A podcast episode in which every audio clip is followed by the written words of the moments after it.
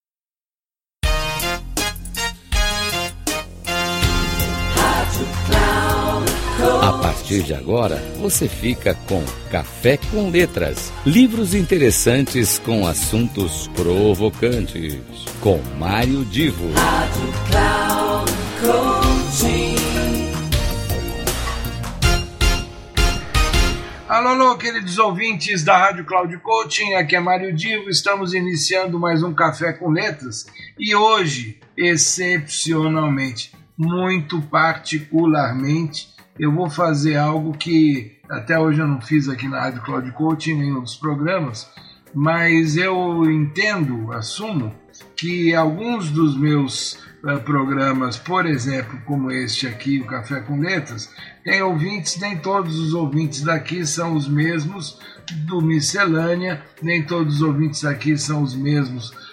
do encontro inteligente e vice-versa. Então tem uma matéria que eu publiquei, eu postei a semana passada no Miscelânea, e que exatamente por se tornar um, um, conteúdo muito importante para o perfil de público que me acompanha,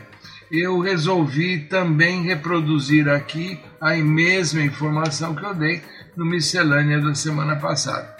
Ah, Vocês não estranhem que eu esteja fazendo isso, estou me adiantando para informar.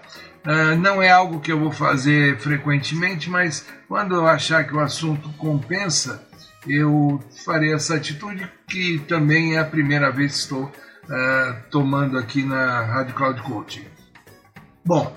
existe um, uma dupla de profissionais de marketing que desenvolveu um estudo, um trabalho, falando do marketing do futuro. Lá na matéria que eu, que comentei sobre esse assunto na semana passada, eu fui mais longe no detalhamento, no conteúdo, mas aqui eu quero estimular que vocês acessem o site marketingdofuturo, marketingdofuturo.org acessem esse site, baixem o texto, manifesto de 40 páginas sobre o marketing do futuro, em que você terá uma abordagem do que hoje, eh, e com,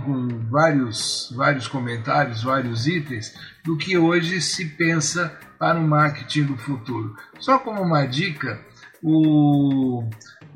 conteúdo apresenta um uma palavra, um novo termo, digital, figital porque segundo esse conteúdo, segundo esse texto, não se pode pensar no marketing do futuro sem que exista um, uma forma de unir aquilo que é o mundo físico com aquilo que é o mundo digital.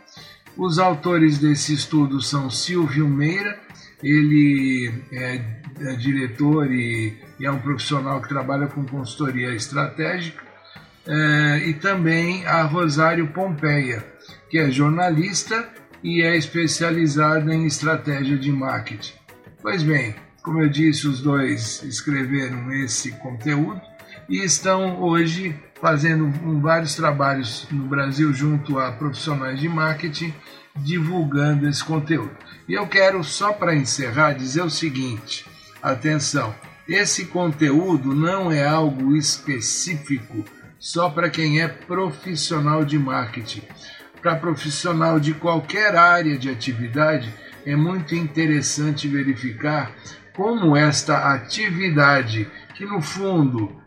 tem os instrumentos que fazem com que um produto ou um serviço chegue a um determinado público, com as informações e, e, com todo o, tipo de atendimento e envolvimento que o produto ou serviço deve ter junto aos públicos de interesse, você, qualquer que seja a sua área, vai aproveitar muito bem essa leitura. Pois bem, eu sou Mário Divo mais uma vez aqui nosso Café com Letras e desejando para vocês que façam um bom uso, reflitam bastante sobre esse conteúdo que foi divulgado sob o título de Marketing do Futuro. Até a semana que vem.